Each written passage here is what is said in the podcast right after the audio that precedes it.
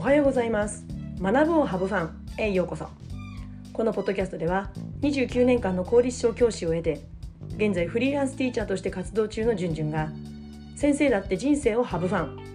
だから子どもたちも笑顔になれる。月曜日の朝ワクワクできる先生を増やしたい。そんな思いのもと YouTube、ポッドキャストから情報を発信しています。おはようございます。じゅんじゅんです。皆さんお元気ですか、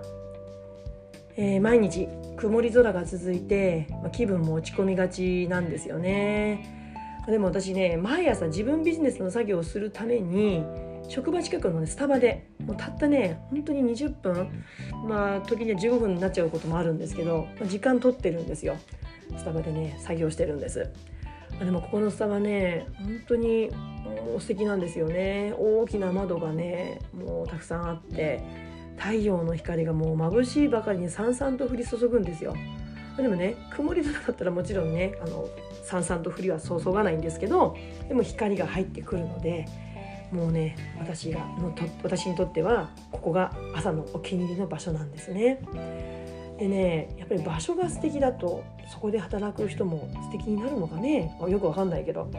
素敵になるのかねって誰に言ったら話してるんだってね、えここの店員さんもとっても素敵なんですよ。でねもう半年以上通ってるんでねもうね顔を覚えてくださったんですよ私のことを。でねちょっとした会話もね交わすようになりました。ね、夢だったんですそういう知り合いの店ができるっていうね。うんまあ、少し前はねおすすめの商品を教えていただいたりとか美味しい食べ方を提案していただいたりとかちゃんとお客さんとの距離を保ちつつ本当に素敵な接客だなって感心しています、うん、だから余計に通いたくなるっていうのもあるし場所もいいしねスタッフの人たちのも素敵だし本当ますます通いたくなるんですけれども、まあ、こんなところからもね、まあ、教員として子どもたちや同僚保護者の方との距離の保ち方を参考にしたりすることもあります。なので今日はね良い先生の条件って何ですかって先生いい先生って何なんだっていうねいうテーマでお話をしていきます。まあ遡ること私の子供の頃です。えー、その頃流行ったテレビの中にねあの今相棒でね有名な水谷豊さんが主演のテレビドラマ「熱中時代」チチンチチンチンチチンチンチチチチンチンチチンフィーバーっていうなんかテーマソングがあったんですけどね、えー、武田鉄矢さんの主演の「金八先生」ね「金八先生は」みたいなね、まあ、そういうテレビ番組が大流行したんですよ。まあ、今は「ドラゴン桜」の阿部寛さんが、まあ、そういう位置づけになるのかな。うんまあ、でもね特に金八先生は今の「ドラゴン桜」以上の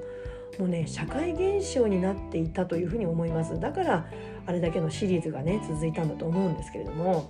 なので金八先生に憧れてね教員を目指したっていう人はね少なからずいるはずなんですよ、うん、隠していてもいるはずです。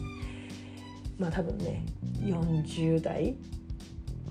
50代はいるんじゃないかなと思います、まあ、日本全体が金八先生のような先生を良い教師像良い先生像と描いていたように思います。求められていた像なんですよね。つまり金八先生イコール良い教師っていうのは、まあ、どんな先生かっていうととにかく熱心だと。もう自分の私生活全てを生徒に捧げる。で子どもたち全員に好かれる。信頼されている。からね語りがうまい。その語りで子どもたちの人生に影響を与える。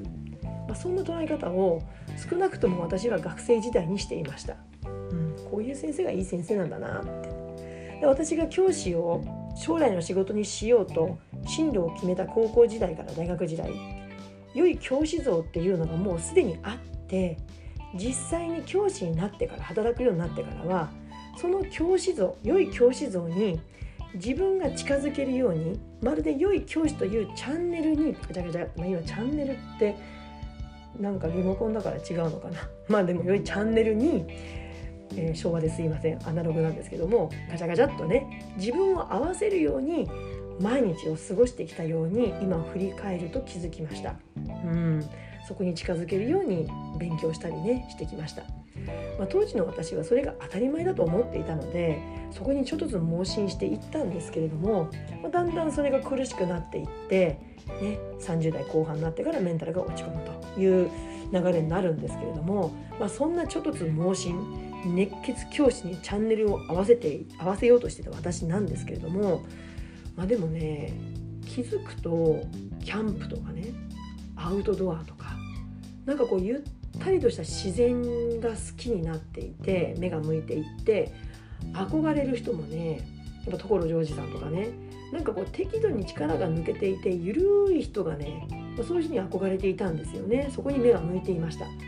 心の奥底から求めていたのは、まあ、そっちだったんですよね。だから自分のチャンネルは自分に合わせるべきで外にある既存のチャンネルに合わせようとするからしんどいと、まあ、だからね今ねテレビよりも YouTube 見る方が多いんじゃないかなと思うんですけど、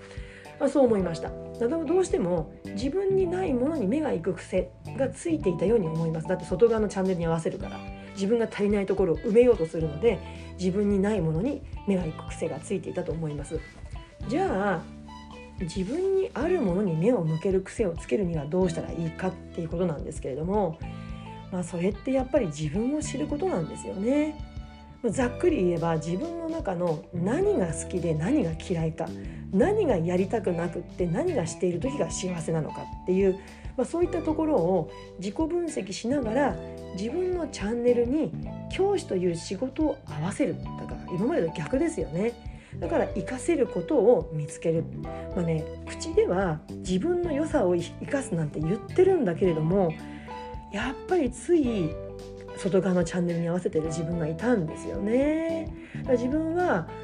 体が動かせるっていう得意があるから体が動か体を動かすことが好きだからっていうチャンネルを持っていただからそこに教師として生かしていこうって思ってたけれどもそれだけじゃやっぱり足りないんですよね。うん、なので、まあ、そういったことを自己分析しながら自分が活かせることを見つけるまた見つける時間をちゃんと持つってことが大切なんじゃないかなって思います。良い先生という条件よりも自分を知って自分を教師という仕事の中でどこを生かすのか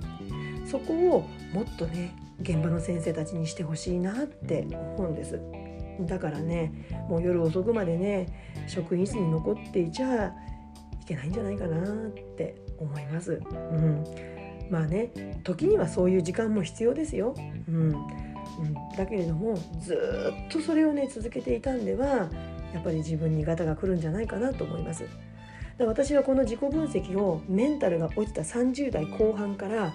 自己分析なんだと意識してやっていたわけじゃ全くありません。でもまあ、結果的に自己分析しながら自分がやりたいこと楽しいことを教師という仕事に生かすために少しずつ少しずつ本当にもう薄い紙を一枚一枚積み重ねるようにやり方を考えな変えながら、まあ、時に後戻りしながらここまでやってきたと思っています。まあね、教師ってねつい自分以外のもう特にね子供たちに目が行きがちなんですよ。子供のことはよく見てる。でもやっぱり自分のことをよく見なきゃいけないですよね。自分自身に目を向けてこそ自分を生かして子どもたちと接することができてぶれない軸ができるんじゃないかなって、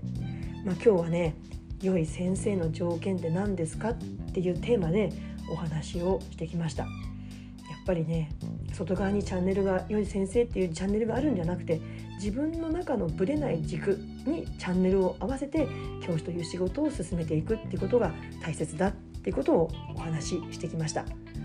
えー、この音声コンテンツは月水金曜日の週3回ポッドキャスト「学ぶをハブファン」YouTube チャンネル「じゅんじゅんブログ」で配信しています、えー、気に入っていただけたらぜひチャンネル登録フォローをお願いします、えー、YouTube、Spotify の概要欄には私の SNS 情報一覧の URL が貼ってあります。